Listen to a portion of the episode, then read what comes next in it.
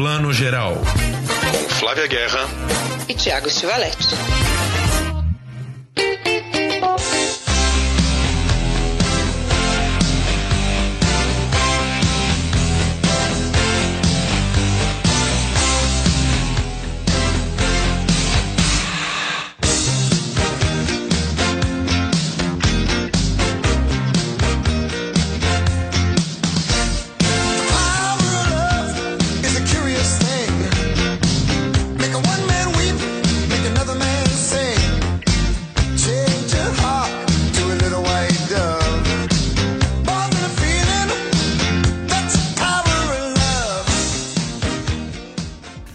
Dia, boa tarde, boa noite para você que está escutando e agora vendo o Plano Geral, seu podcast de cinema, streaming, série de TV.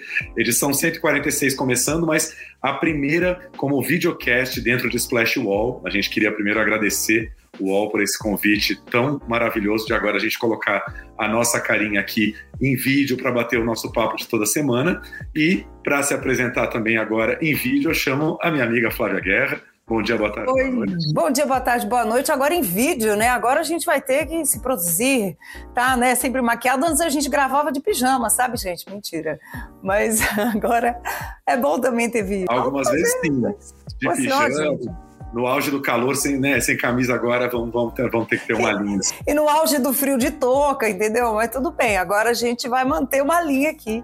Mas é muito bacana estar em vídeo, né? Eu acho que é, é mais gostoso também poder ser visto e ver.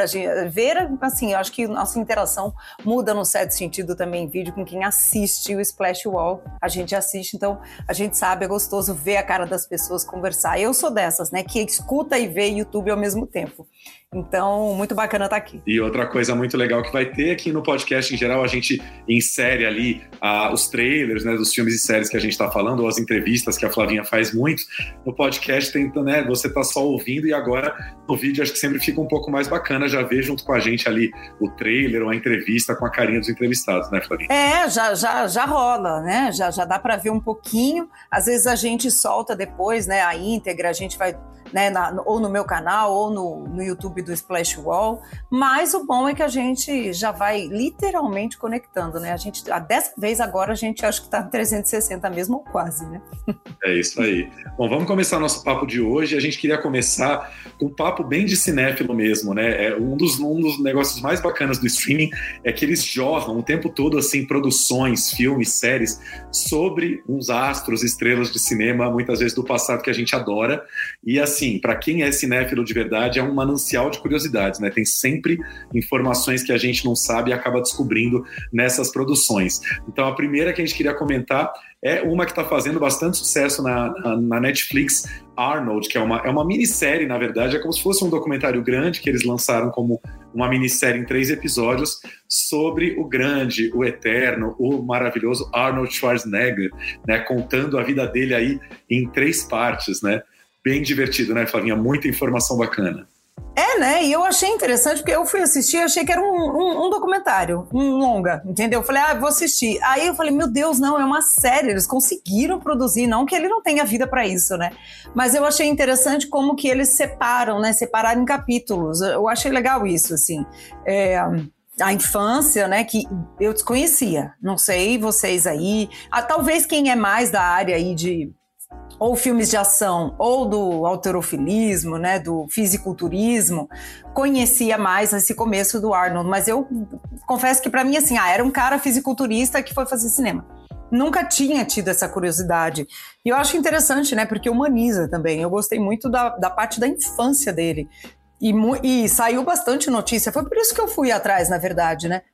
De, de, de, como a infância dele foi dura pós Segunda Guerra, né? Não, não, não, não se fala isso no filme, né? Que o pai dele era nazista necessariamente, porque uma coisa é se você era austríaco ou alemão durante a Segunda Guerra, você era obrigado a lutar no exército que era nazista. Não necessariamente faz de você um nazista, mas ele lutou, né, no exército e teve uma uma volta muito traumática e isso fez muita diferença na vida dele, né? E eu gostei porque humaniza esse cara, né? Que para mim era só um, um, um, um, grande astro aí. Nunca tinha me interessado muito pela vida dele, confesso. É, eu, eu confesso, estava conversando com você antes, né, que entre os dois grandes bombadões dos anos 80 aí, Stallone e Schwarzenegger, eu sempre tive uma simpatia maior pelo Schwarzenegger, porque eu acho que teve uma carreira de filmes mais interessantes para quem é muito cinéfilo, né? Só do Schwarzenegger ter feito O Exterminador do Futuro 1 e 2, né? O 2 também é um negócio maravilhoso, né? O primeiro é quase um filme B, como eles falam na série. O segundo já é uma grande produção de Hollywood. Hollywood. E O Vingador do Futuro, do Paul Verhoeven, que também é um filmaço de ação, né? Mesmo quem não é mais fã dos filmes de ação, que gosta de filmes mais cabeçudos. O Vingador do Futuro é um filme muito interessante. Eu já acho bem mais interessante do que os, os Rambos e Rocks aí da, da carreira do Stallone. O que eu achei interessante é que a série tem uns momentos em que, em que tem aquela bajulação meio excessiva, né? O episódio 2 abre com o Schwarzenegger falando: é, as pessoas é, queriam saber por que, que eu virei ator, e aí eu sempre me comparava com, com, com, aquele pioneiro que escalou o Monte Everest, porque quando ele subiu o Everest, perguntaram para ele o que você vai fazer agora, ele falou, agora eu estou olhando aquela outra montanha e já estou pensando como escalá-la, então a carreira de ator foi isso para mim, eu já tinha chegado no, no auge do fisiculturismo, então agora eu quero novos desafios para minha vida, tem essa coisa meio bajulando demais o Schwarzenegger, mas também tem uns momentos muito engraçados dele contando as histórias de cinema, de filmagem, porque cara, começo de, de, de, carreira de ator é sempre muito difícil, né? E o filme lembra, por exemplo, Hércules em Nova York, que é o primeiro filme realmente do Schwarzenegger como protagonista, uns cinco anos antes do Conan. O Conan foi um sucesso, o Hércules em Nova York não foi. E aqueles momentos que você esquece, quando o cara faz sucesso, você fala, ah, Schwarzenegger começou com Conan. Não, ele fez o Hércules em Nova York, podia ter acabado com a vida dele, mas ele insistiu e ele conta uma coisa muito interessante, né? Ele fala, eu já era milionário nos anos 70, então eu não precisava da carreira de ator para sobreviver financeiramente. Logo, eu podia escolher melhor os meus papéis. Isso faz toda a diferença, né? Quantos atores que têm que né, batalhar para sobreviver e acabam aceitando todo e qualquer trabalho em Hollywood. Não, totalmente, né? E assim, eu não sei vocês. A primeira vez que eu acho que eu ouvi falar do Schwarzenegger foi no Conan. Acho que é a primeira vez, assim, né? A gente era criança, nós aqui, vocês estão vendo, agora vocês estão vendo mesmo, a gente não é um jovem, né? E, e, eu lembro que acho que a primeira vez que eu descobri que ele existia foi no Conan. Não, né? E aí depois veio o Exterminador, que já era mais a nossa cara, né? A gente já, já era mais o nosso barato e tal. Mas por muito tempo ele foi esse cara, você tem toda razão, ele continuou, né? Então, eu vou até rodar aqui o trailer pra gente ver um pouquinho, mas Tiki, você viu o Conan na televisão? Você viu criança? Como é que foi o seu primeiro contato? Eu vi na Globo, com certeza, né? Era um filme que passava na sessão da tarde, naquela época que a sessão da tarde era raiz, né? Não tinha classificação indicativa, então o filme ultraviolento passava às três horas da tarde, ninguém morreu por isso, né? Tamo aí. I sold myself on that stage. Ladies and gentlemen, thousands of people screaming, Arnold, Arnold, Arnold. And when you visualize something very clearly, you believe that you 100% can get there. Ninguém morreu por isso. A gente está vendo cenas aí do, do trailer, né, passando, e como o Thiago falou, é, é, interessante ver, né, a gente começa a série com ele, né, com aquele típico, ai, ah, sou, sou, com os pôneis, amei os pôneis, gente, ele tem pônei, os pôneis ficam dentro de casa. Mas é, é interessante como ele mostra, pelo viés dele, mas não, tudo bem, é o que o Thiago falou. Quando a série é pelo cara, é praticamente encomendada pelo cara, ele tá contando a história dele, fica meio cabotista, né? Tudo é dele. Ainda que tem uns momentos aí um pouco mais polêmicos. Mas a mulher dele, a ex-mulher, não, não fala aí, né? Por exemplo, né? E eu acho que os casos é, é, de, de, de assédio, até um pouco questões de política, né? Porque ele é republicano, podia ter um pouco mais profundidade, mas é como o documentário é dele, né? Ainda assim, eu gostei. Você acha que compromete muito? Você acha que tinha que ter muito outro lado e tal? Eu acho assim, é um pouquinho como ler uma biografia chapa branca mesmo, é o que você está falando, né? É, só tá ali o que o Schwarz autorizou, porque isso é uma coisa bem da Netflix, assim, né? O Schwarz está fechando um pacote com a Netflix aí, ele vai estrelar filme de ação e tudo, então, dentro desse pacote ali, a Netflix deve ter fechado com ele e falado falado, então vamos fazer também uma, uma minissérie doc sobre a sua vida que vai ser sucesso e tal. Né? Eu acho que, assim, vai ser sempre interessante se a gente depois tiver a biografia não autorizada, né? Uma versão, um documentário que vá ouvir essas outras pessoas, mas como foi um grande astro aí de Hollywood dos anos 80 e começo dos 90, eu acho que mesmo sendo chapa branca tem tem sempre informações interessantes e imagens interessantes, né? Do Conan eu adorei, por exemplo, de ver como era fazer um filme de ação raiz no final dos anos 70, porque hoje, hoje em dia é filme de ação Nutella, né, gente? Hollywood, o, o, o grande astro do, do, do, elenco ali, ele tá rodeado de dublês, porque esse cara não pode se machucar, isso dá prejuízo pro estúdio, então esse cara não vai fazer as grandes cenas de ação, apesar do Tom Cruise falar em toda a santa campanha de marketing que ele faz tudo no Missão Impossível, eu tenho certeza que isso é mentira, ele não faz tudo no Missão Impossível. Só que no final dos anos 70 era assim, aí tem uma imagem maravilhosa que eles colocam ali como uma imagem, como é que fala? Uma imagem perdida do Conan, que não está no filme, que é, é uma cena em que os cachorros estão perseguindo o Conan, você lembra disso? E vão atrás dele, e o cachorro morde a perna dele e derruba ele da pedra. Aí correm os assistentes de direção lá de produção, tira, tira o cachorro, tá mordendo a perna dele. E aí fala que ele sangrou realmente muitas vezes no Conan. Porque era Hollywood raiz, né? Hoje em dia a coisa já é toda protegida. Eu ia falar do Tom Cruise, você falou, né? Porque, tanto porque essa semana tá rolando lá aquela foto com o Trace Tom, Tom Cruise, Trace Tom Cruise, três Tom Cruises, e é pra gente escolher qual que é o real, e aí a gente descobriu que nenhum é o real, né? A Renata Boldrini até colocou no, no Instagram dela hoje, aquilo é feito por inteligência artificial. Isso é outra coisa aí que a gente vai falar mais pra frente. mas a gente achando que eram os dublês dele, né? Eu falei, aí ó, tem dois dublês igual a ele, nem é, mas mesmo assim, ele, é, você acha que o Tom Cruise vai super correr um risco ali, um, né? Então, tem três clones do Tom Cruise que eles soltaram nessa foto. Aí, quando for lançar o Missão Impossível 7, ele vai falar: não, eu fiz todas as cenas, esses caras ficaram só sentados no banco, né? Mentira.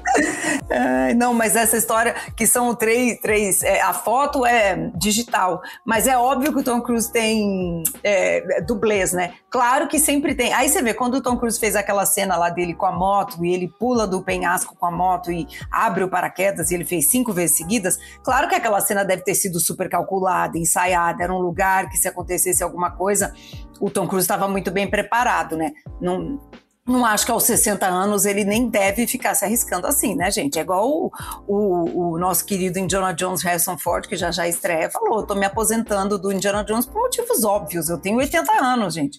Já deu de eu ficar correndo alguns riscos, né?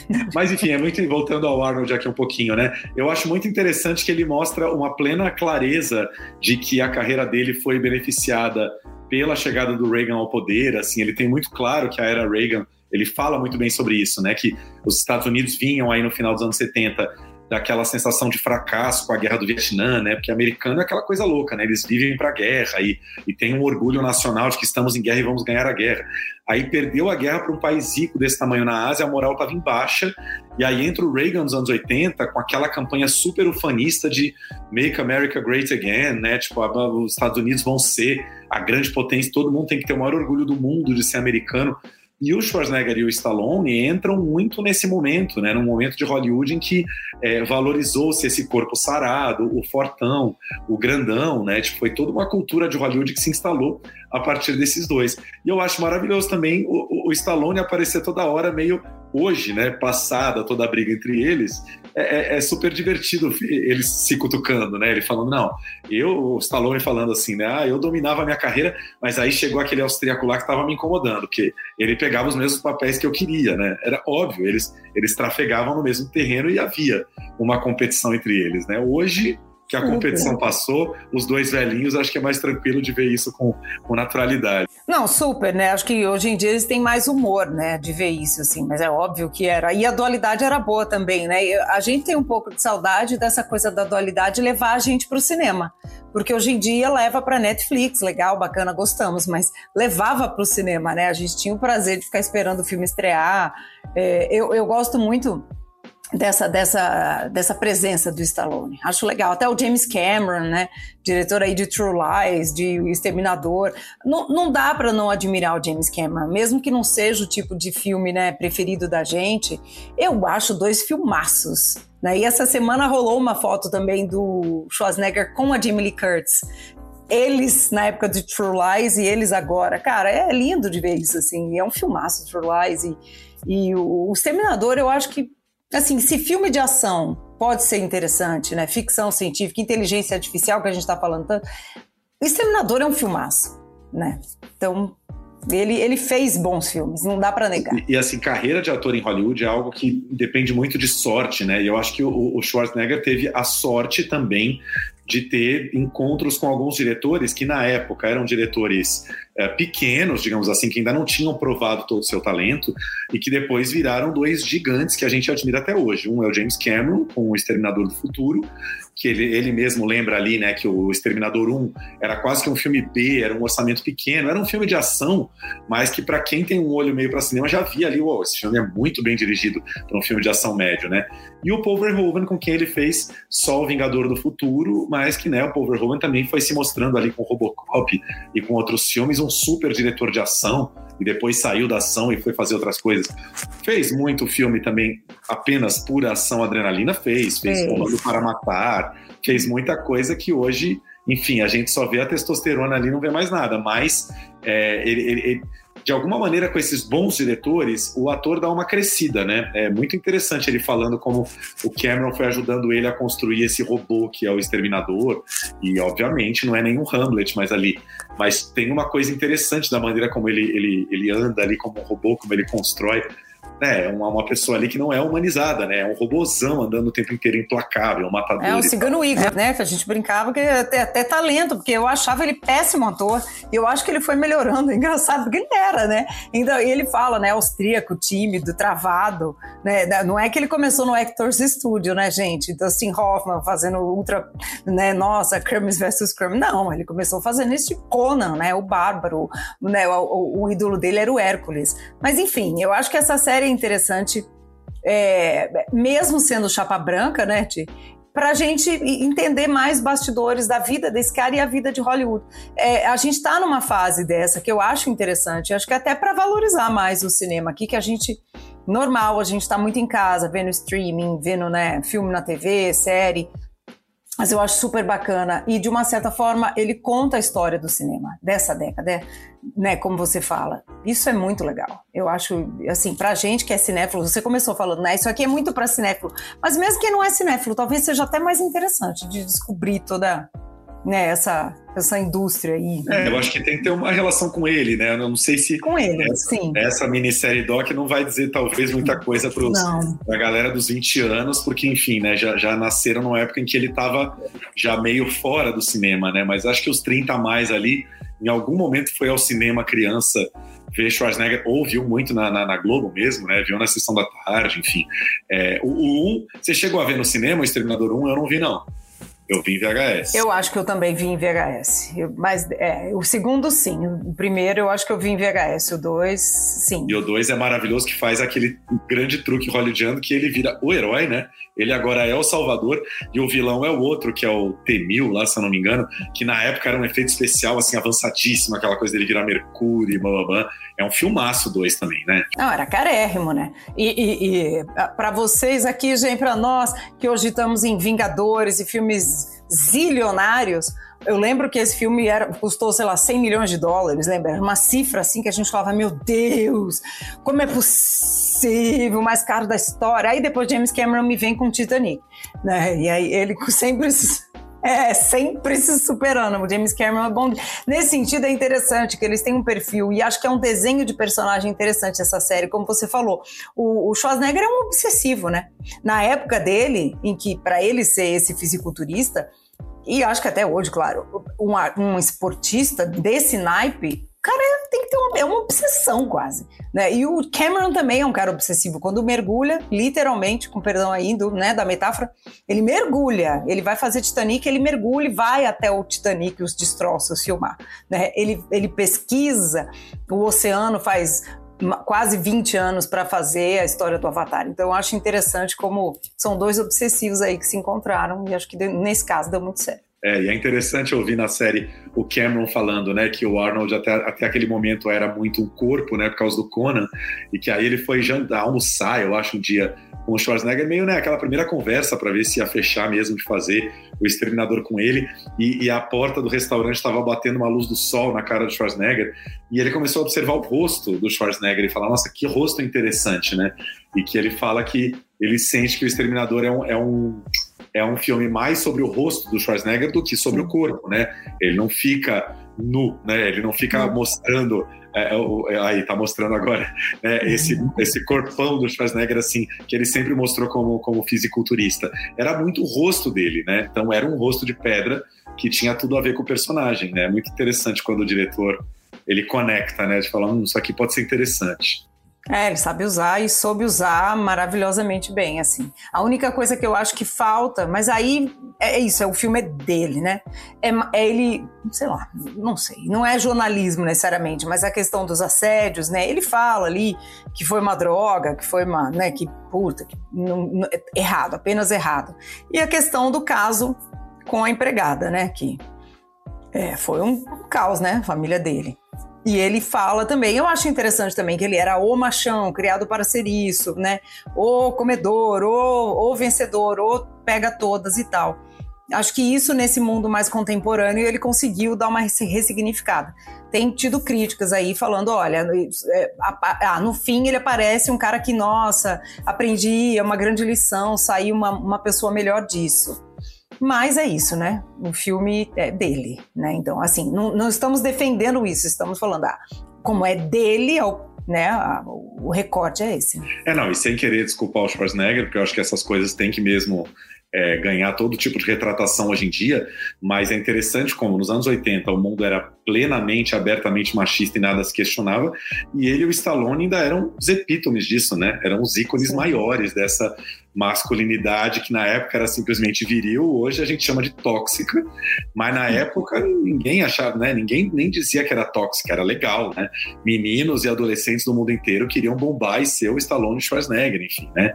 E é. a mulher nem entrava nesse universo, é um negócio muito doido. É, e, e nesse sentido, O Exterminador é até um filme é interessante porque a Sarah Connor é uma mulher fortuna, né? É uma mulher que né, que, que é mãe desse cara que vai salvar o futuro. E, e, eu lembro que uma grande inovação do James Cameron foi trazer uma personagem feminina forte, assim. A Sarah Connor era uma mulher, né, uma heroína, assim, né. Até no True Lies, a Jamie Lee Curtis também. Mas isso realmente era, era, era... Mais uma vez, a gente aqui, quando a gente vê, tá defendendo de novo James Cameron. Poxa vida.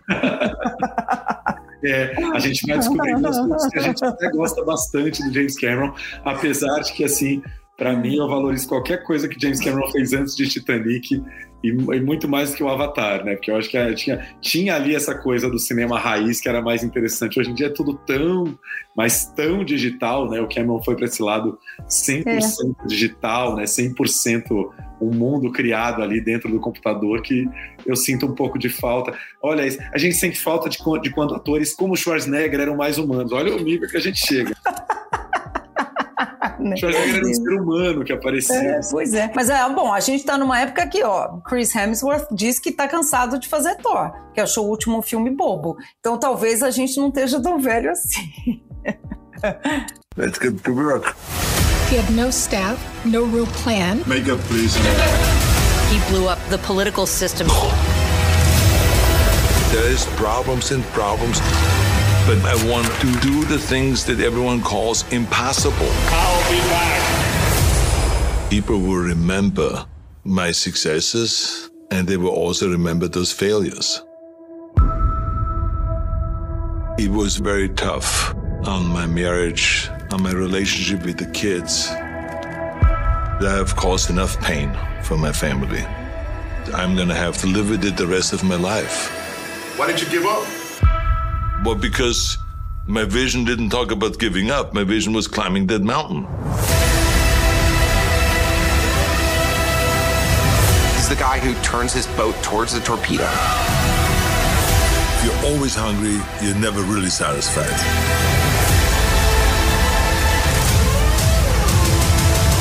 No matter what it takes, work your ass off. Do it. Do it now.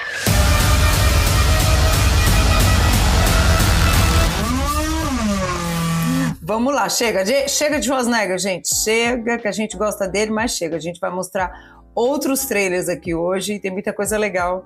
Já passamos bastante, tem muita coisa ainda pra gente falar. E a gente tá estreando aqui no nosso vídeo, viu, gente? Mas vai Vai vir, vai vir mais trailer aí, vai vir mais coisa. Mas vamos aproveitar já que a gente está falando de Netflix e falar rapidinho do Tudum, né, que é o grande evento aí que a Netflix está fazendo, uh, fez, né, nesse último fim de semana agora, né, que é praticamente uma CCXP da Netflix, né, trazendo atores aí super bombados, né. Netflix agora é, é um, um, estúdio de cinema, né, um estúdio de cinema à parte que, que, que importa estrelas que já eram consagradas no cinema caso do Chris Hemsworth aí que você citou, o Thor, caso da Gal Gadot, que é a Mulher Maravilha, caso do Schwarzenegger que está chegando agora, mas também fabrica seus, seus próprios astros, né? A Jenna Miller, cada vez, é, Jenna Ortega, cada vez maior aí com a Vandinha, enfim.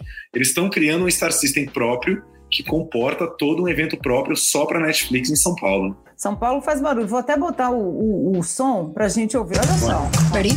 Actually, I am. Me too. I am. Ready. Let's go.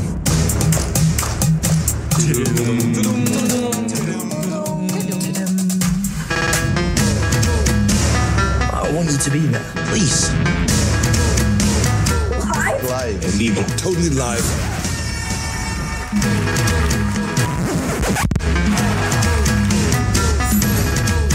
Love you, Brazil. Oi, Brasil! São Paulo, make some noise. Meet me and all your favorites for the Live Global Fan Event. If you think you know what's coming, trust me, you don't. With never before seen sneak peeks.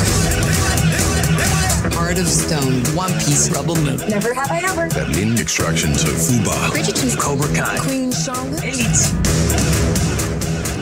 I was expecting more too.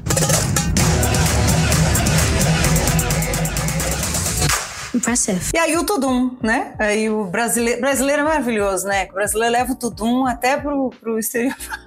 Faz o, o Chris Hemsworth aprender a falar tudo. O Schwarzenegger, a gente acabou de falar, tá aí também. Já aconteceu, né? Dia 17. Vocês estão assistindo a gente pós-evento, mas é um sucesso, né? Porque é um evento para fãs. Isso eu acho muito interessante que já está no vídeo. Não é para jornalistas, né? Não é para formadores, também é. Né? A sexta-feira foi só para jornalistas e convidados especiais e tal, mas é para fãs e para fazer essa fanbase, né? E, e eu acho que, nesse sentido, a Netflix está fazendo um mix interessante, né? Tem Anitta ali, Maísa apresentando, gastando seu inglês, né? O, o, as produções brasileiras lado a lado aí com, a, com, a, com os lançamentos internacionais. Eu acho nesse sentido, acho que é uma ação bem estratégica, né? Pois é, eu tenho três comentários para fazer. Primeiro, o inglês de Maísa, que tá uma perfeição, né? A menina que estudou ah, inglês ali, tá falando igual a americana. Quero contato dessa professora. Exatamente. Maísa é uma estrela da Netflix no Brasil agora, né? Eu acho ótimo, que eu acho ela uma menina incrível, cabeça ótima, assim, que já tá deixando o SBT lá para trás para fazer coisas bem interessantes. É, segundo comentário bem hormonal, eu não aguento que o Chris Hemsworth, além de ser lindo de morrer, ele tem aquela voz, né? É uma voz, assim, de, Ai, gente, de trovão. Que voz desse homem, né? De trovão. Desculpe, desculpe o trocadilho, mas é uma voz de trovão, realmente, assim, a voz de Thor, assim, é uma voz que chega, assim. Bem, Agora, uma coisa que eu vou dizer, é, eu já estou prevendo os memes desse filme do Schwarzenegger que vai se chamar Fubar, gente. Como é Fubar. que Eu já pensei no Fubar. Fubar, gente. Meu Deus, Schwarzenegger em Fubar, não dá. É, é, é estranho esse nome. Eu, eu já botaria um outro nome em português para esquecer o Fubar, que tá estranho. Schwarzenegger em fubá na sua festa junina. Bolo de fubá. Exatamente. Nossa E eu vi ali na lista que vai ter um live action do Avatar da Netflix também, né? Você viu isso? Eu tava aqui falando que eu, eu tô lamentando que o Avatar é só digital, né? Lá vai a Netflix agora atender outro pedido. Pois é, tá vendo? É, no, e também a gente tá nessa era, né? De prequels, sequels, multiverso, né? Então, enfim, vamos ver, né? Eu acho que tem coisa boa vindo aí, tem coisa que eu gosto, tem coisa que eu não gosto. A segunda temporada de Bridgerton não, não me animou muito, mas eu acho interessante toda a variedade, né? Toda, toda a diversidade que trouxe. Vamos ver, né, como é que fica aí. É, mas eu acho que a programação ela tá muito jovem mesmo, né? É para jovens, não é público, sei lá, adulto, né? Mais adulto, 40, 50 e tal. Eu acho que é bem até 30, 30 e pouco, assim, a tanto que Maísa tá aí, né, gente? E é isso, assim, né? A, a, Netflix ela já entendeu que é importante fazer esse mega lançamento de um line-up quase que para o ano, né? Novidades, que eu acho que é o, é o é a nova versão do que antigamente eram os nossos trailers e teasers de cinema, quando a gente via e ficava aguardando uma produção no cinema, né? Essa coisa do, do teasing é muito importante, né? Você ficar na ansiedade de algo que vai estrear e ainda não estreou, né? Que a gente hoje em dia é tão soterrado por tanta coisa que não dá tempo nem de ter ansiedade de, do que ainda vai ver, né? De, normalmente a gente já tá com uma fila de coisas para ver ainda. É verdade, mas eu acho que isso é para criar mesmo público, né? Criar esse diálogo e criar a conexão, né? A Comic Con veio com isso, né? CCXP, né? Começaram com isso, que eu acho que eram eventos que começaram lá atrás muito para fãs de quadrinhos, que era muito mais um fã-clube, a galera. E aí o cinema incorporou isso, o cinema pop, e agora o streaming também pop para jovem. Acho muito, muito claro a, a opção muito clara. E o Brasil, gente, é um mercado imenso, né? Não acho que é à toa também que a Netflix está investindo no Brasil. É um mercado um dos maiores do mundo de streaming brasileiro, é super conectado também nas redes. Eles devem saber aí pelos índices, né, algoritmos, que o Brasil vale a pena investir, senão eles não estavam aqui à toa, né? com certeza. E também lembrando que, o que, umas duas semanas atrás, acho que nem duas semanas, teve aquela história que chocou milhões de brasileiros de agora vamos cobrar o ponto extra, né? Quem pegava a sua senha e espalhava para todo mundo, agora tem que pagar um pontinho extra. Então também esse evento vem num bom momento de falar, olha, vale a pena pagar o ponto extra da Netflix, né? Pague aí seus 13 reais e veja a programação. Tudo. Ai, gente, fiquei chocada. Vocês viram que eu reclamei no, no, no, penúltimo podcast, eu falei isso, assim. Quer dizer, depende do plano, né? Mas se você tinha o plano premium, como eu falo, pobre premium, você podia porque estava dentro do seu plano, não é que era algo ilegal, né? Agora tem que pagar mesmo e tudo bem, não tem gatonete, não era gatonete, fazia parte do plano. Mesmo, mesmo sei lá, você, é, eu às vezes assisto Netflix no computador, às vezes vejo na televisão, né? Tem gente que assiste e baixa, né? Na verdade, no celular, assiste no metrô. Eu vejo muita gente fazendo isso. São Paulo tem, cidade, no ônibus, ou vai viajar, assiste no, no, no tablet. Então tem isso também. Tem gente que vê nos pontos, né? Tem é outros pontos, mas é da mesma pessoa. É. Agora aquela é. história aí com o plano premium você já consegue cobrir. O problema é que eu imagino, a Netflix jamais vai divulgar essa estatística, mas o Brasil devia ser recordista de uma senha que estava em diferentes Sim. casas, em diferentes endereços, né? Minha família mesmo, assim, a gente tinha uma senha compartilhada, mas não moramos juntos. Então, assim, estamos pagando ponto extra agora, porque senão começa um negócio assim, uma senha que está usada. Os caras olham lá e falam, meu, oito cidades diferentes usando uma senha. Não dá. Não dá, isso é bem brasileiro, né? Várias cidades, aí eu até entendo, várias cidades eu até entendo. Ou no, mas no exterior nem dá, né? Acho que no exterior, por causa da questão do VPN e tal, você nem consegue. Mas é, no, no, Brasil você consegue, né? Acontece. Eu tentei outro dia assistir HBO na França, é a minha HBO que eu pago bonitinho e não rodou. Então eu acho que para assistir lá, se eu não, não, não mudar, eu tenho que ter, tenho que estar tá no espaço Brasil. Aí eu até achei meio assim, porque é internacional o plano, mas talvez um, um mude, programação mude e aí não consegui. Vai derrubar a Netflix aí que o Tudum parou, o Tudum tá tudo tá aqui. Tudo tá aqui.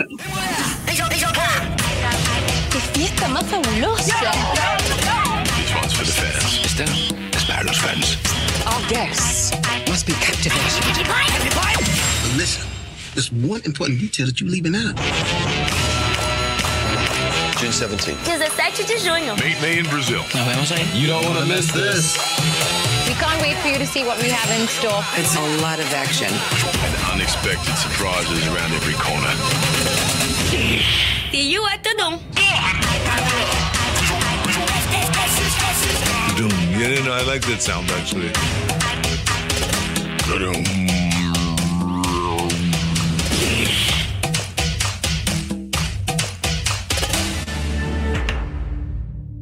Falamos bastante de Netflix, mas vamos continuar falando de, de grandes atores aí no streaming. Still, né? A, ainda estou aqui.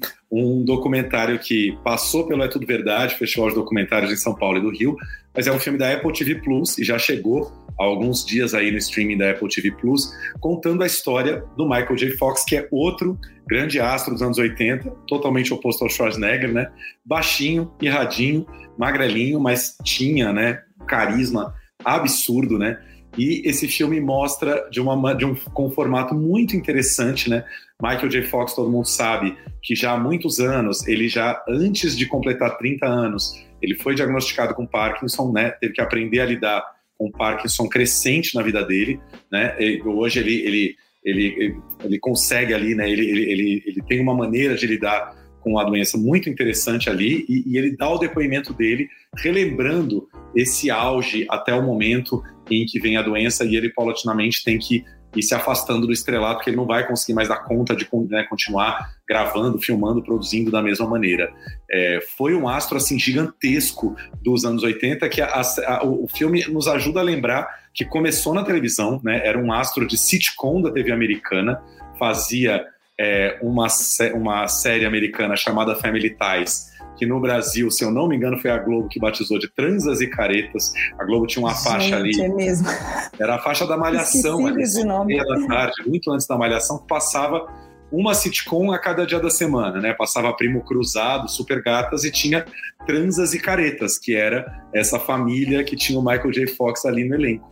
E ele começa a se destacar em Transas e Caretas, até que o pessoal do cinema começa a ficar de olho e ele é, começa a ser chamado para fazer um filminho outro, até que faz um filme que ninguém sabia se ia bombar ou não, chamado De Volta para o Futuro, e o resto é história, né, Não, o resto é história, gente. E eu lembro do Transas e Caretas, muito vagamente, porque eu nunca fui muito fã de sitcom. Sitcom não é meu gênero, assim.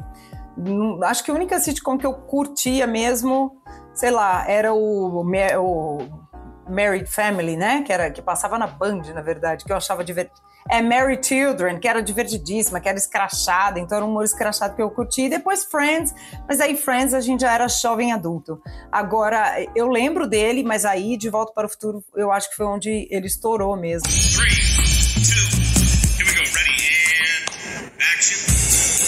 Wait a minute, Doc.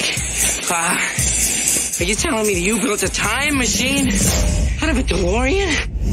What did it mean to be still? I wouldn't know. I was never still.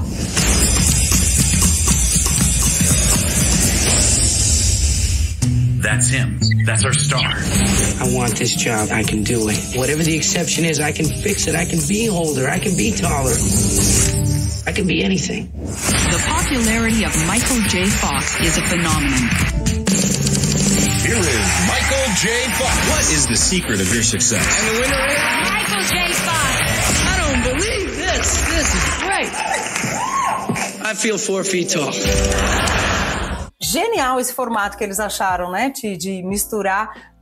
É, é, óbvio, essa metáfora aqui que a gente está falando é um clichê, nossa, sem tamanho. A vida dele se mistura com a vida dos filmes. Mas aqui eles conseguiram fazer isso de um jeito que não é como ele disse aí, chato, não é boring, né? Como ele termina falando.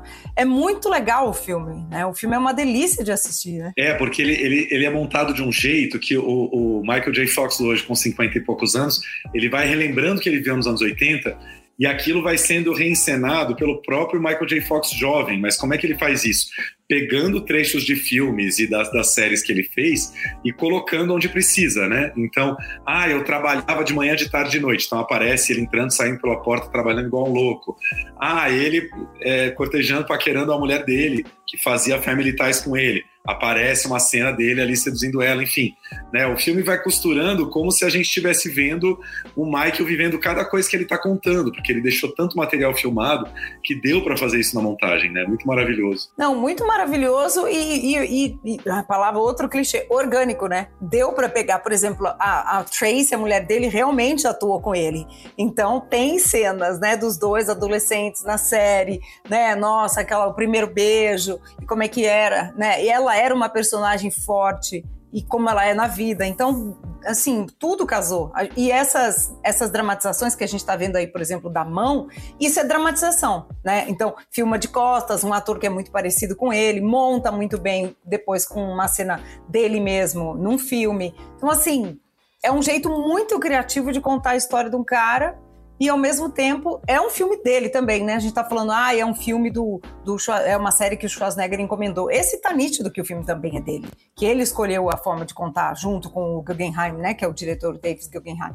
Mas ela, ela humaniza ele ao mesmo tempo e, e, é engraçado, né, que também é outro desenho de personagem, né, porque ele era um cara pequenininho, baixinho, né, do mesmo tamanho da irmã, três anos mais nova, que teve que, o que que ele tinha para ser? Engraçado ou brigão, né? E aí é interessante esse desenho do personagem, né? E o Michael J. Fox, para mim, nunca ia ficar velho. é muito engraçado ver o Michael J. Independentemente da questão do Parkinson, Michael J. Fox envelhecendo, porque ele sempre foi um menino, né? Mesmo quando ele era mais velho, os papéis, pelo biotipo dele. É, eu gosto muito desse lance do, do, do nome do filme, aparece como se fosse quieto, mas no fim a Apple TV lançou como é, Ainda Estou Aqui, alguma coisa assim, né? Ainda Estou Aqui. Porque still em inglês tem todas essas definições, né? Tem o estilo de ainda, né? Michael J. Fox ainda está aqui com a sua energia, né? Fazendo coisas, trabalhando e tal. Tem o lance do, do estilo do quieto, né? Porque agora ele teve que né, se aquietar na vida, mas tem o estilo também do, do stand still, do ficar de pé, né? Do quanto ele, ele batalhou esses anos todos para continuar de pé e fazendo suas coisas e tal. Tem um momento que eu acho muito emocionante que também foi uma sacada do Davis Guggenheim, do diretor, é, ele, ele, ter descoberto essas imagens, porque o Michael descobriu o Parkinson, claro que é uma doença que foi evoluindo, né? Então, assim que ele descobriu, ela ainda era muito, muito leve, né, dentro do corpo dele. Mas ele já sabia desse diagnóstico, ele estava fazendo uma série chamada Spin City, que eu lembro que no, no, nos anos 90 passava no canal Sony, a gente via também. E aí, assim, o, o filme mostra ali duas ou três ceninhas do Spin City, quer dizer, cenas que foram ao ar, que depois, agora a gente sabendo do Parkinson do, do, do Michael, você vê que ele está ali contendo um leve tremor dele em cena, porque ele estava ali. É, aí é uma história quase que um personagem shakespeariano, né? Uma, uma, tragédia se anunciando e ele ainda lutando, remando contra a maré, do, tipo, eu quero trabalhar o máximo de tempo que eu conseguir porque depois eu não vou poder mais, eu quero ganhar dinheiro, eu quero sustentar minha família, eu quero fazer, né? Então eu acho extremamente comovente ver essas cenas em que ele está lá trabalhando enquanto pode, né? Porque ele é ator, ele sabe que quando o Parkinson vier muito pesado, ele, né, ele não vai mais fazer filme, ele não vai poder mais atuar, enfim. É quase shakespeariano. É, e é, e é difícil, né? E é difícil é, falar de, de, questões aí de, de, uma doença como o Parkinson, de qualquer, né? As doenças autoimunes são muito limitadoras dependendo do grau, né? Dependendo de como ela evolui. Claro que tem cada, cada pessoa né, tem uma forma né, de, de de reagir e de lidar com isso e de atuar no corpo também, né? A, o nosso grande Paulo José teve Parkinson, né? O nosso grande ator que a gente e conviveu por muito tempo e fez cinema também, mesmo depois do diagnóstico, né? No caso do Michael, eu acho que o que chocou muito a gente é que ele era jovem, né? Ele estava no auge em geral, né? Até a série mostra, né? A série não, o filme em geral, é uma doença que se diagnostica um pouco mais tarde, né? Um pouquinho né, na vida ali. E ele era muito jovem ainda, estava no auge, teve que mudar muito, né? Então, acho, acho corajoso e acho que é um jeito nada, talvez por ser ele, gente. Aí que eu acho que é interessante. Não é capacitista, né? Como ele fala, não é, né, colocando o Michael nesse lugar só de vítima, né? De mostra isso, claro, porque é difícil, não é fácil, a, né, a vida cotidiana ali, mas ele é um cara, como ele diz, eu sou um cara durão, então acho muito interessante. Acho o David, o Davis Guggenheim é um ótimo documentarista, né? Ele fez Malala, um documentário sobre Joe Biden. Ele é bom biógrafo, né? De é. É, é, foi boa a sua lembrança do, do, do Paulo José. É, eu lembro que eu entrevistei Paulo José em 2005, né, muitos anos antes dele morrer, e eu lembro que em algum momento a gente conversou sobre o Parkinson e, e era, era surreal, assim, ele do meu lado ali, foi na salinha do CCBB, ele, ele dando a entrevista falando, você via o tremor das mãos. E às vezes ele queria me mostrar alguma coisa, me mostrar uma cena. Quando ele ia fazer a cena, o Parkinson sumia completamente. E ele falava, é muito louco, a minha paixão por atuar é tão grande, e claro, né, eu acho que era um nível de Parkinson também menor que o do Michael na época, que ele, quando ele atuava, o tremor sumia absurdamente, assim. E ele, e ele atuava assim, né, e voltava a conversar, você percebia o tremor de novo. Quer dizer, o quanto, o quanto às vezes a energia ali, né, que você coloca no trabalho, ela contém a doença por alguns instantes, é muito maravilhoso. E no caso do Michael, a escolha dele foi pela família, né? Ele, ele, ele, né, ele concentrou energia na família, o que é muito interessante também, porque eu gosto muito também. Imagina, não se falava isso, ele falava, minha mulher era uma mãe solteira, né? Uma mãe solo porque eu só trabalhava. E acho interessante que ele fala com o maior bom humor, né, em algum dos talk shows aí que ele vai. Ah, como é que é a vida de pai? Ah, eu saio, meu filho tá dormindo, eu volto, ele tá dormindo. É, e aí ele fez essa escolha e ele fala também, gente, sem spoiler aqui, porque é interessante ver ele falando disso, até do alcoolismo, né, da fuga em que ele entrou, que é completamente compreensível, completamente. Então eu gostei demais e humanizou um cara que para mim também é outro que era o ator de De Volta para o Futuro.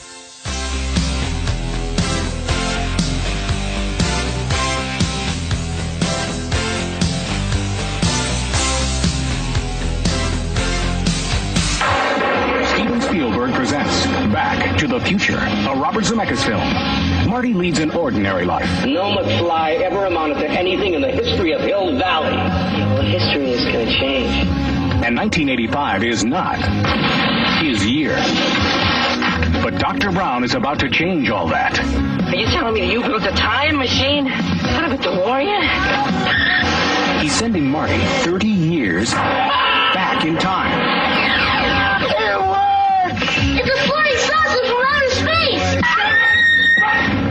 He's trapped in the past. It's gotta be a dream. About to meet Chocolate. his future father. He's a peeping Tom. Wow! And he's making an impression on his mother. He's an absolute dream. And he can sleep in my room. Ah! Anything you do could have serious repercussions on future events. Now he's got to make his mother and father fall in love.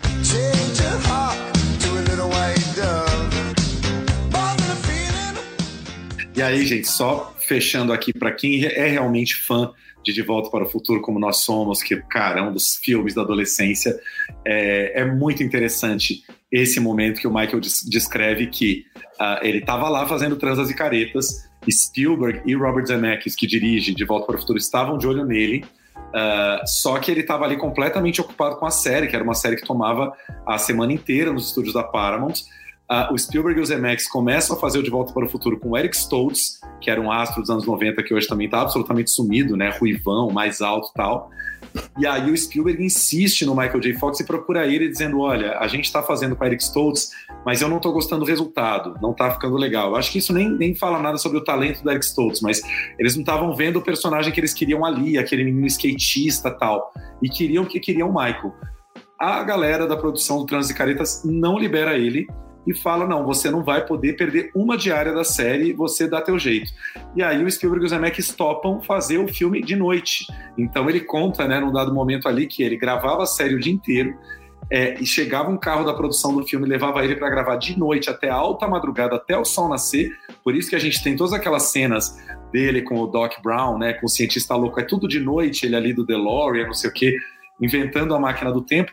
Quando, quando o sol estava chegando, colocavam ele num carro com um cobertor e um travesseiro, ele já ia dormindo no caminho, chegava em casa, dormia duas horas, no máximo três horas, ia para o estúdio gravar Trans e Caretas. Ele falou que ele passou três meses dormindo duas, três horas por noite, porque ele queria muito fazer o filme, né? Então, assim, muito respeito a quem faz cinema e televisão ao mesmo tempo, porque não é fácil. Gente, como é que é possível? Tudo bem que ele era jovem, né? Aí tinha energia para gastar, né? Era um jovem ali para gastar essa energia, mas mesmo assim, porque ele, ele não é que ele ai, cumpria a tabela, ele eram, foram duas grandes atuações e a atuação de De Volta para o Futuro foi uma grande atuação. Né? O filme é uma aventura, uma delícia e tal, não é que nós é um Shakespeare, mas ele tá bem bem no papel, né? Não é que. E, e, e, é interessante que eu fui ver o ator, né? E falou, ah, não gostamos, não queremos. Falei, gente, eu nem lembrava dessa história, né? Que eles trocaram o ator no meio. E, gente, que demais isso. E eles falam muito rapidamente, né? Que inclusive custou alguns milhões de dólares para a produção, porque, enfim, eles tiveram que refazer todas as cenas no começo.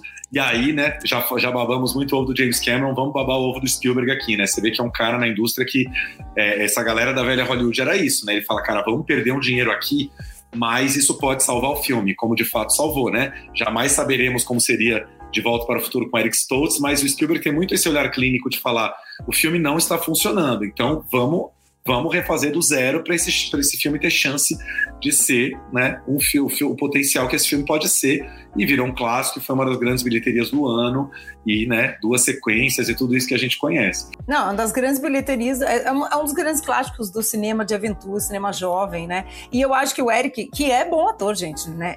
Eu acho que ele era muito adulto, apesar de ter o mesmo physique ali, né? Magrinho, loirinho, né? E tal, tem uma cara de jovem, talvez ele ainda tivesse muito adulto, já estivesse muito adulto, né? Precisavam mesmo de um cara com cara de high school mesmo, né? De colegial ali. Colegial, gente, como é que é? Segundo grau, ensino médio.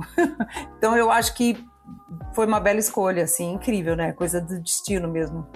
E, e dá vontade de sair e rever de volta para o futuro, que eu falo sempre, né? Eu não curto muito sequências que são infinitas, tipo Velozes e Furiosos 2000, nossa, já está no 15 sei lá qual.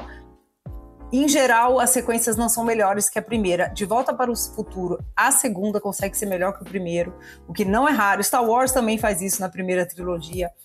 Indiana Jones também faz isso, mas não são muitas, não. E nesse caso, eles conseguiram. The story of me, take two. Three, two, here we go. Ready and action. Wait a minute, Doc. Uh, are you telling me that you built a time machine out of a DeLorean? What did it mean to be still? I wouldn't know I was ever still.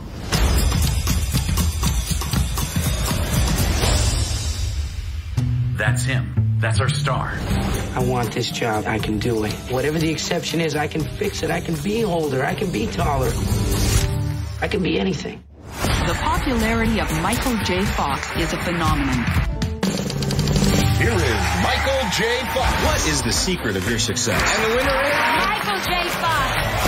Believe this. This is great. I feel four feet tall.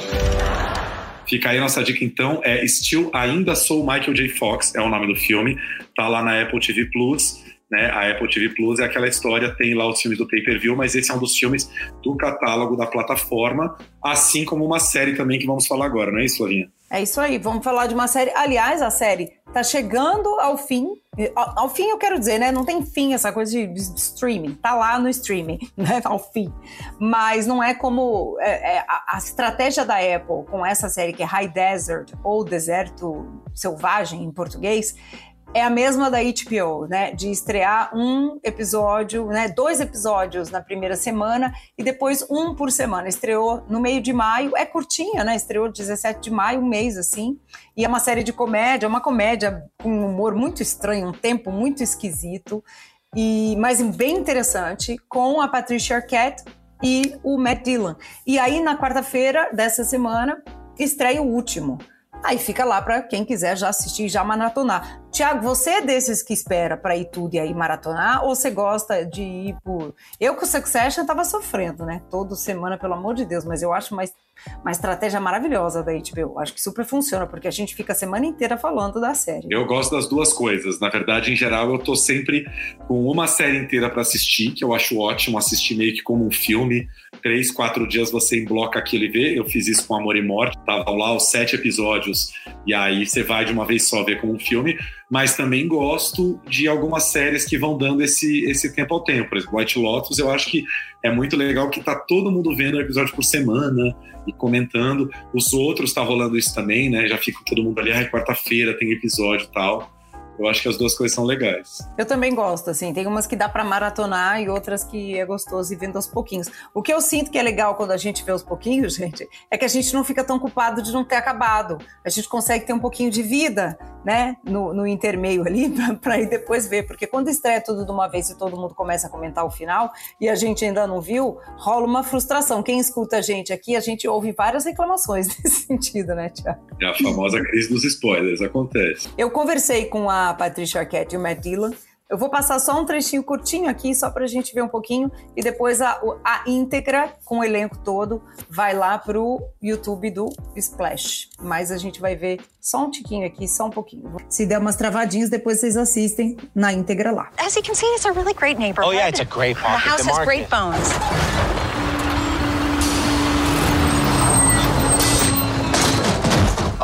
I'm sorry. Would you excuse me? What the hell happened? Hit and run.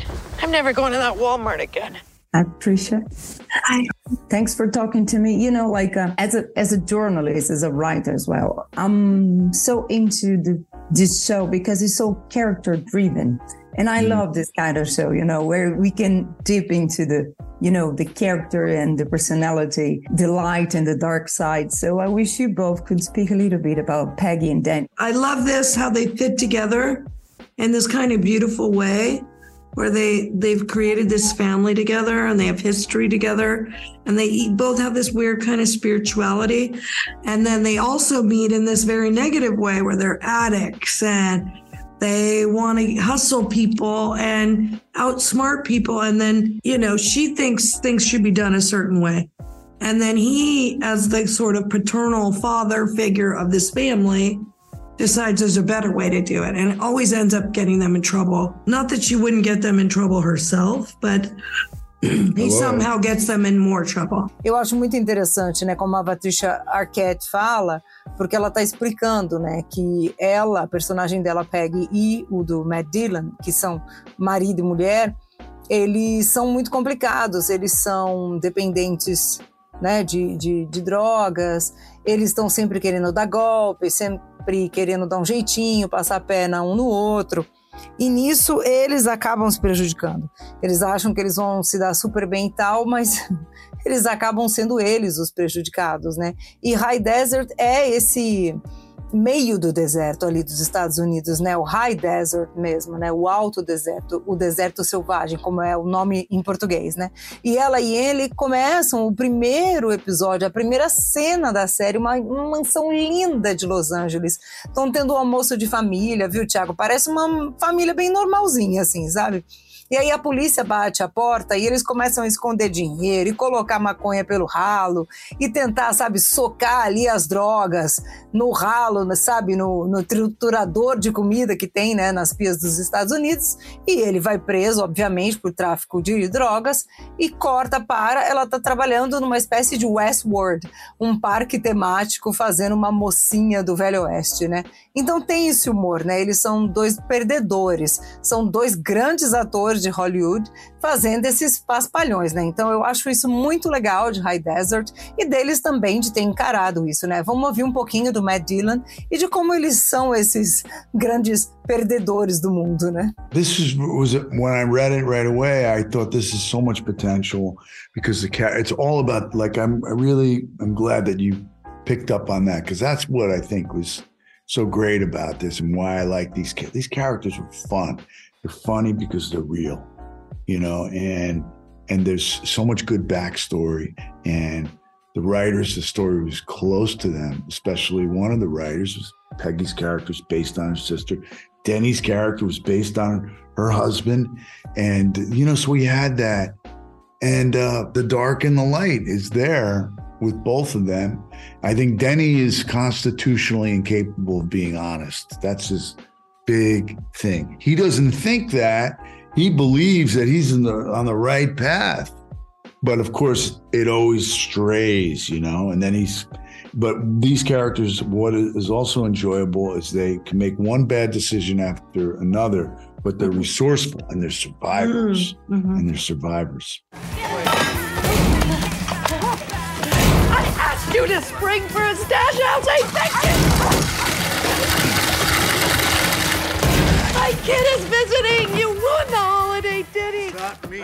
Então esse foi o Matt Dillon, né, comentando em como esses dois se encaixam tão bem, né, como eles complementam um ao outro e de como ele gostou que a gente se ligou, né, a gente entendeu de que eles são personagens muito reais, né? E é por isso que eles têm potencial, que desde que ele leu, ele viu esse potencial, né? E que ele ele entendeu isso desde o início, né? Que eles são muito bons, são personagens muito engraçados porque eles são reais, né? E, e ele tá falando, né? Ele comenta que tem muita história por trás, né? A história dos autores, né? Das criadoras é próxima, né? Uma o, personagem de Danny, do Danny, né, é baseado no marido dela. A personagem da Peg é baseada na irmã dela, a Nancy Fitchman, né, que é a a criadora, e os dois são muito legais, né? E que o Danny é constitucionalmente impossível de dizer a verdade, né? Ele não acha isso, ele acredita que ele tá fazendo certo, né? Tá fazendo do jeito dele, claro, que sempre sai de controle e que eles sempre se dão mal e que ao mesmo tempo eles também são deliciosos de assistir, né? Que eles fazem um erro depois do outro, mas que eles são sobreviventes, né? Então a gente gosta de personagens assim eu gosto muito de personagens reais, ao mesmo tempo numa produção de Hollywood, né? É bacana a gente ver atores de Hollywood se permitindo fazer esse tipo de esse tipo de escolha, né, gente? Eu acho muito bom, adoro séries assim, que os personagens são perdedores, né? Eles não são incríveis, não é uma série de ação, né?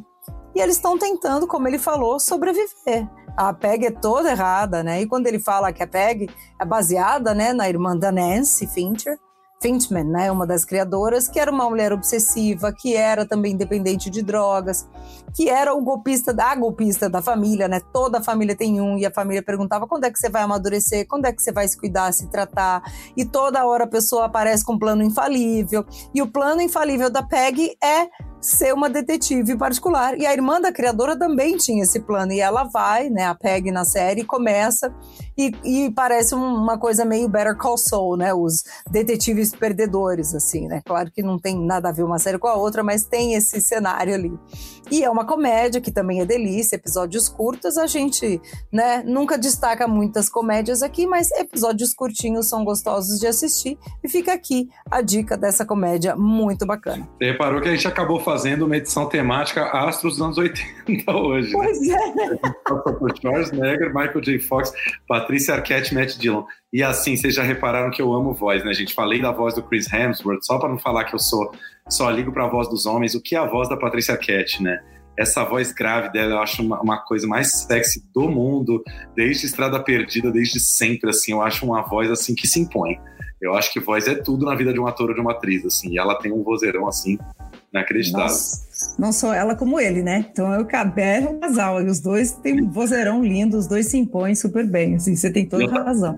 E, e, assunto nada a ver, mas eu tava olhando o Matt Dillon aqui e tava lembrando, assim, né, da fase deles anos 80 ali, né? Drugstore Cowboy, que ele, que ele era ali o grande astro do Gus Van Sant, gato pra caramba tal. E aí, por onde anda o Gus Van Sant, né? Fiquei pensando isso, assim, tá meio sumidão fez aquele filme A Pele Não Vai Longe com o Joaquim Phoenix um tempo atrás. Tava dando uma olhada aqui por onde anda Gus Van Sant, tá meio... Tá, tá, tá, tá numa fase baixa da carreira, espero que volte em breve. É, por onde anda, né? Porque assim, é, tem diretores que somem, mas a gente sabe que eles estão dirigindo séries, estão dirigindo ópera, estão no teatro, sei lá onde estão, né?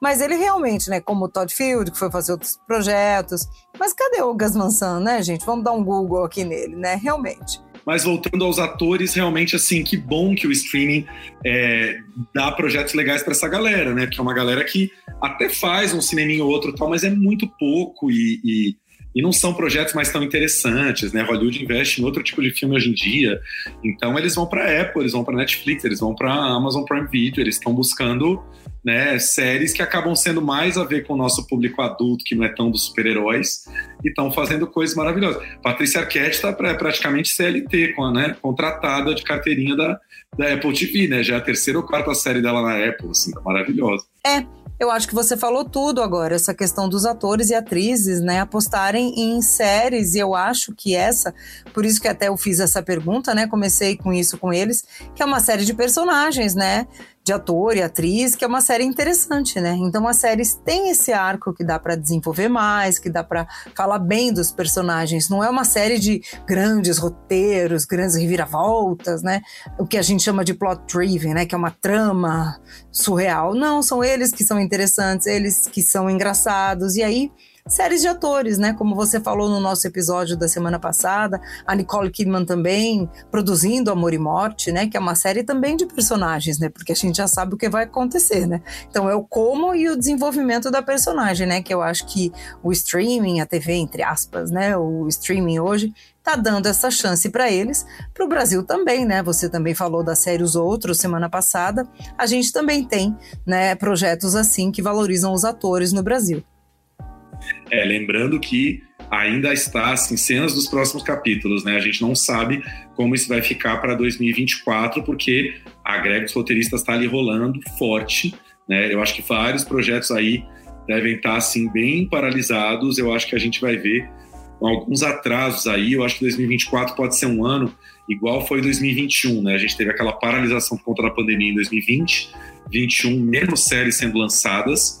Eu acho que a gente pode ver isso acontecendo um pouco nos Estados Unidos, porque a coisa tá rolando ainda, né? A coisa não se resolveu. Não, a coisa não se resolveu ainda. E, aliás, os roteiristas do Brasil nessa semana postaram nas suas redes sociais, né, as associações, postaram que estão apoiando essa greve, né? Que tem essa questão no Brasil também. Se a gente tem séries brasileiras, é porque alguém está escrevendo e são roteiristas brasileiros, né? Então eu acho interessante esse movimento. Sem roteiro, não tem nada, né? Então tem que valorizar mesmo. É isso aí.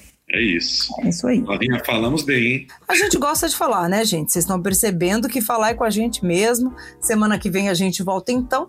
Festival de Cinema Italiano, a festa do cinema italiano começa essa semana com Sérgio Leone, maravilhoso, tem muita coisa vindo.